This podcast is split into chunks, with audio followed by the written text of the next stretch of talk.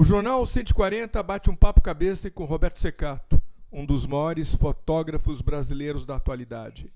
Roberto é um fotógrafo sintonizado com o mundo em transformação e da cólera do caos. Seus cursos ministrados em plataformas digitais são um sucesso de público. Prepara, junto com outro fotógrafo, Bob Wolfenson, um curso sobre retratos. Antes de começar esse diálogo, adianto desde já que o Roberto será um dos colaboradores desse coletivo Jornal 140. Roberto, você é um dos maiores fotógrafos brasileiros, decidiu morar mais de 20 anos na Itália e voltou. Fala um pouco para nós sobre a sua trajetória como pessoa, artista e empreendedor. Olá, Ricardo. Bom, antes de mais nada, obrigado aí pela deferência, que sinceramente não sei se eu mereça, mas.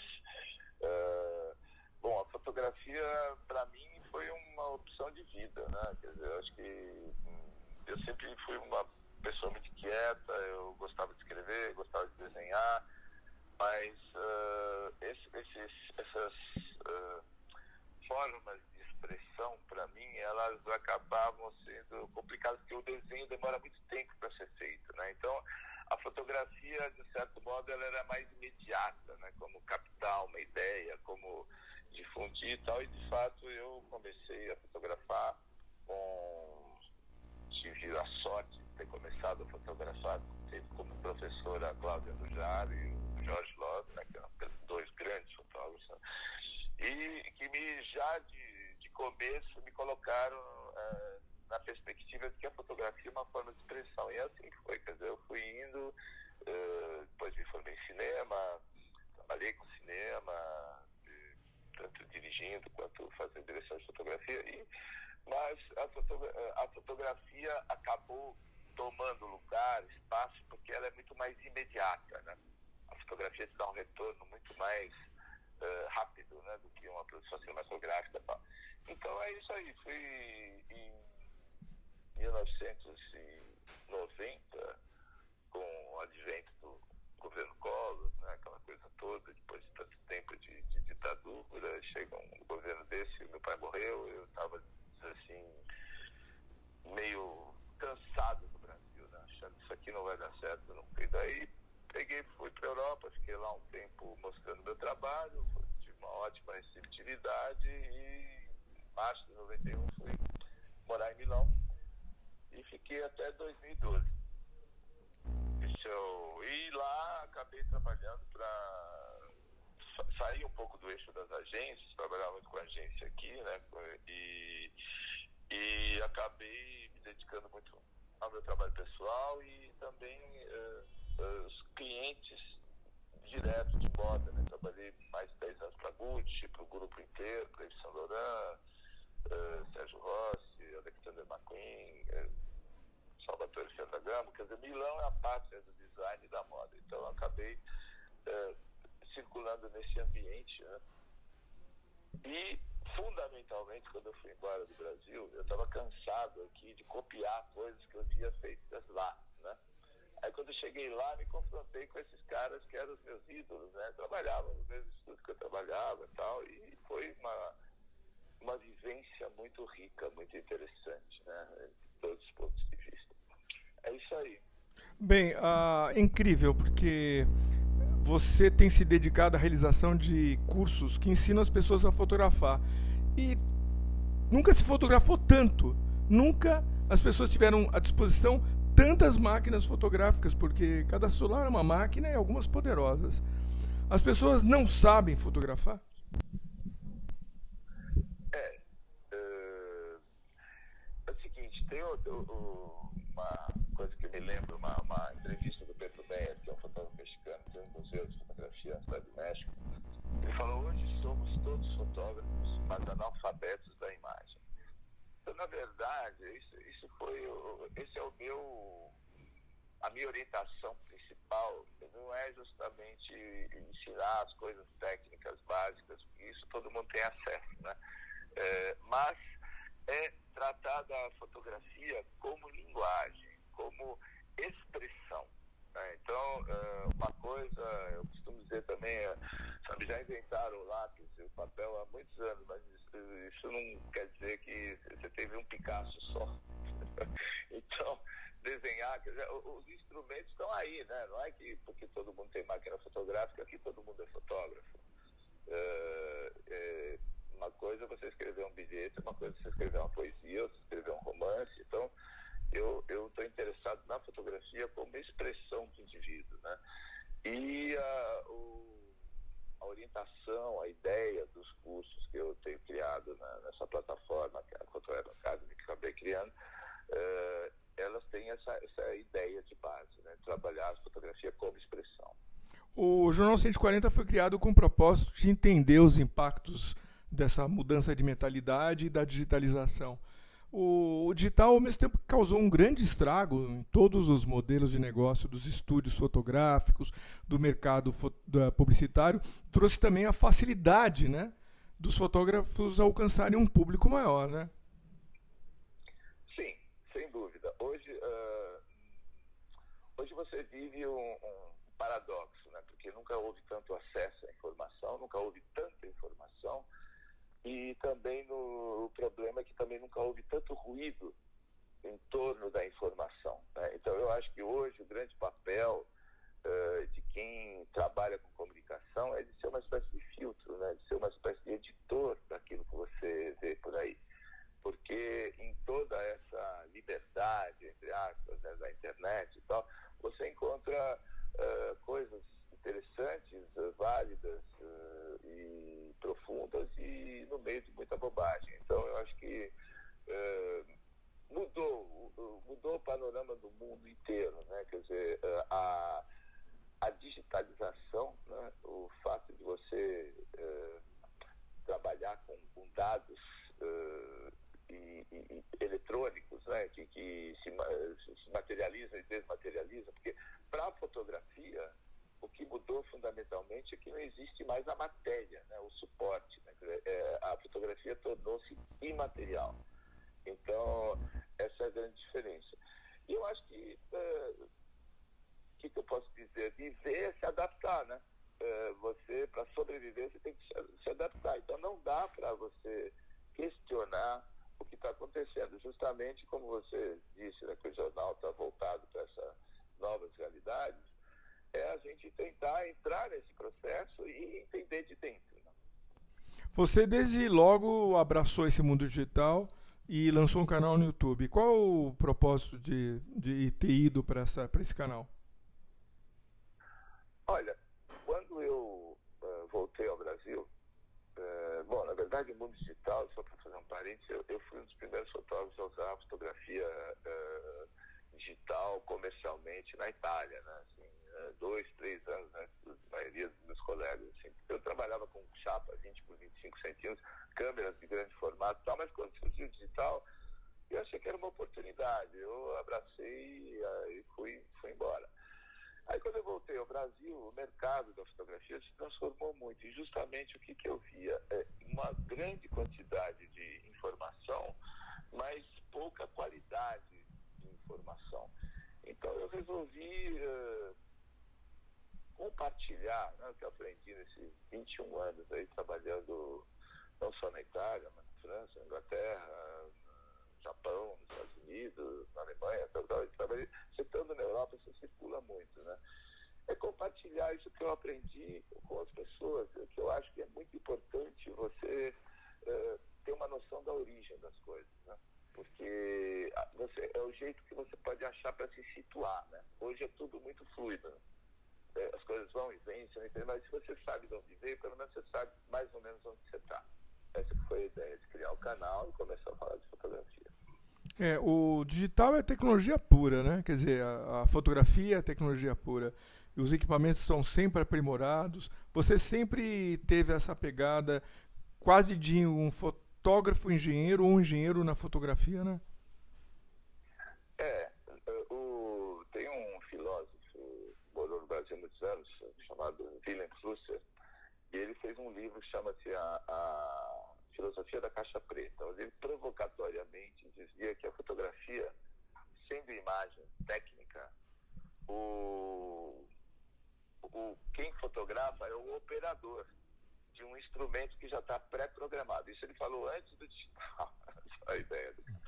E aí, uh, dizer que o fotógrafo é o cara que consegue subverter esse processo, ou seja, usar o, o, o elemento técnico, né, a, a, o equipamento, né, para fazer coisas que não estavam programadas. Né? É isso que, eu, eh, na verdade, eu sempre andei por aí, né? na, na trilha da, da, dessa subversão assim, das coisas comportadas. E entendi. O que é uma fotografia com propósito a que você se refere no site Photo Web Academy?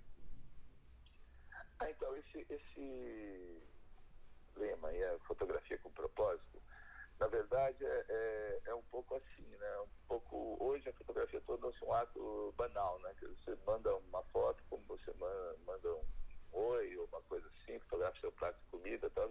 Então, uh, você tem muita imagem circulando e ela não, não representa mais do que aquele óbvio que ela está mostrando. E, portanto, para mim, uh, se eu não tenho uma relação estreita com aquilo, se não é meu filho que está me mandando, coisa assim, eu acho chato. Então, uh, o, porque não vai além. Quer dizer, então a fotografia com propósito seria uma fotografia que pretende ir além das aparências. Né?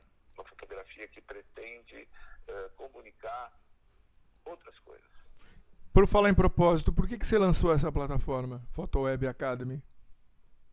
Então, a PhotoWeb Academy foi uh, lançada esse ano, quer dizer, na verdade até o meu canal do YouTube que tinha meu nome, ele passou a se chamar PhotoWeb Academy, porque uh, a minha ideia uh, foi de ter uma expansão, que eu não fosse o único ator desse, desse palco, entendeu? Dessa plataforma, mas que de chamar outras pessoas que pudessem dar uma contribuição importante para a formação de quem se interessa por fotografia. Então, a primeira uh, experiência nesse sentido foi feita em 2017, já ainda não era sobre da casa, mas eu fiz um encontro fotográfico online, entrevistei 18 dos fotógrafos mais importantes do Brasil uh, e fiz um, um, evento que era uma semana, né, que chamava Encontro Fotoweb. Tinha três entrevistas por dia, longas, editadas, um mini documentário. Então, Crescer Mascaro, Miguel Branco, o próprio Bob Wolfenson uh, e outros, Cássio Vasconcelos, cada um que se destacou na sua área, Evandro Teixeira, grande jornalista aqui do Rio de Janeiro, tá? e, uh, e agora, esse ano, eu produzi e dirigi o primeiro curso que não é meu, que é do Bob Wolfens, que é o curso em busca do retrato ideal, que aliás nós estamos fazendo, uh, uh, abrindo uma nova turma agora, nesses dias, e, e onde o Bob conta uh, como é que é o processo de trabalho dele, porque acho que essa é a grande riqueza, né? Eu, eu quero sair daquele negócio muito acadêmico, né? Então, ah, eu vou ensinar para você como é que é a luz de retrato. Não, isso, sabe, já vi um milhão de vezes. Quero saber como é que o cara que produz, o cara que fotografa as grandes personalidades do Brasil há 50 anos, como é que ele trabalha? Por que, que ele faz aquilo? Isso é só você vendo a pessoa fotografar que você percebe esse valor, né? meio mais subjetivo às vezes. Né? Então é isso. É, se do ponto de vista de negócios estamos vivendo aí a época do caos ou da ordem digital, do ponto de vista comportamental e da foto, nós estamos vivendo a, o século do, da selfie ou do autorretrato, né? O autorretrato também vai ser abordado nesse curso? Uh, sim, o autorretrato também vai ser abordado. Ele tem, uhum. tem até, o curso é interessante porque ele tem uma estrutura uh, eu acredito que a, a, a, o conhecimento ele só se realiza na prática. Isso na fotografia é uma verdade incontestável. Então, o que acontece? Eu tem um curso inteiro, você vê lá todas as aulas, acaba o curso, você fecha, vai embora.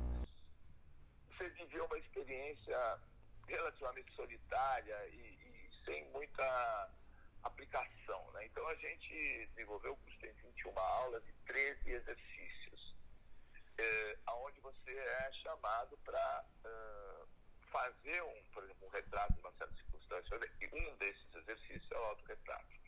E aí a pessoa posta numa comunidade fechada e você vai vendo ali a sua evolução, mas você também se confronta com os outros, porque mais outras pessoas, dezenas de pessoas, fizeram o mesmo exercício. Então você vai ver o seu resultado e vai avaliar junto com os outros. E eu acho que isso é uma coisa muito enriquecedora. Né? Ah, o, desde que nós conhecemos essa nossa civilização ocidental, o, os mestres e artesãos eram responsáveis pelos, pela produção de conteúdo. Hoje todo mundo produz conteúdo. E aí vai a pergunta: a fotografia é arte? Deve ser arte ou pode ser arte? Bom, esse seu prólogo me lembra uma declaração é, recente que foi muito polêmica, né, do Humberto Eco, né, dizendo que na internet qualquer, eu não me lembro exatamente os termos, né, qualquer idiota é, tem o mesmo espaço que um grande cientista ou um grande, uma grande cabeça, né? Então isso é verdade, né? Então isso que eu estava falando, eu acho que assim como você, você tem grande quantidade de informação, você tem uma quantidade de besteira assim impressionante. Então uh, Agora, a segunda parte dessa pergunta, você pode me repetir, desculpe, que agora me perdi.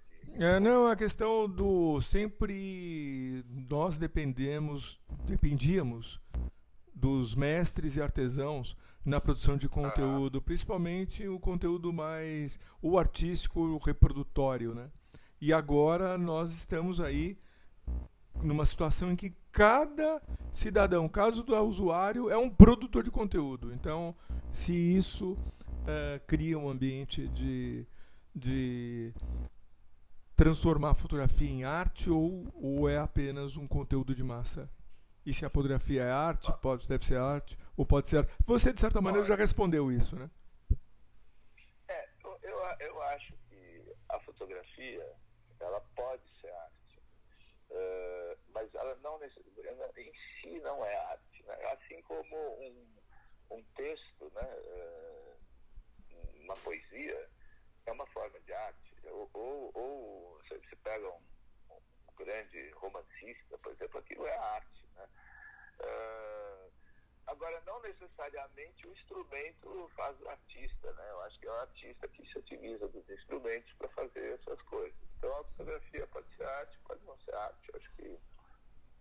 Agora, seguramente, essa, esse fato de que cada um tem a possibilidade de se exprimir e dizer a sua, tem um fato positivo que todo mundo tem espaço. Por outro lado, cria um caos total, né? Porque é muita gente falando, né? Como você entrar num desses restaurantes, tá todo mundo falando alto, você não consegue ouvir, né? Então, é mais ou menos assim. Para finalizar, Roberto, a digitalização mudou a fotografia para melhor, ainda que tenha arrasado o mercado que conhecíamos, né? Olha, eu acho processo histórico. Eu não acho melhor nem pior. Eu acho que uh, fotografia mudou de caráter, mudou de suporte, mudou de o, o, jeito que as pessoas se apropriam dela e consomem ela. E eu acho que isso é uma questão do nosso tempo. Então, o nosso tempo é um tempo onde convivem uh, uh, formas trabalhar a fotografia que ainda são muito né, tradicionais, com outras formas que são absolutamente avançadas e que ainda estão sendo criadas, tipo realidade virtual. Uh, toda essa coisa. Então, nós estamos vivendo um, grande, um, um tempo de grandes transformações. Né? Mas... Oh, ok, então esperamos aí uh, que você documente essas grandes transformações na fotografia e no digital na, nas suas próximas colaborações, ok? Com certeza, é um grande prazer estar tá, a possibilidade de, de fazer parte desse grupo que eu acho muito interessante. O jornal para mim foi uma grande surpresa. Acho muito legal o recorte editorial e, e vamos lá, vamos, vamos começar. Muito obrigado, Ricardo. Valeu. Um abraço, obrigado. Tchau, tchau. Um abraço.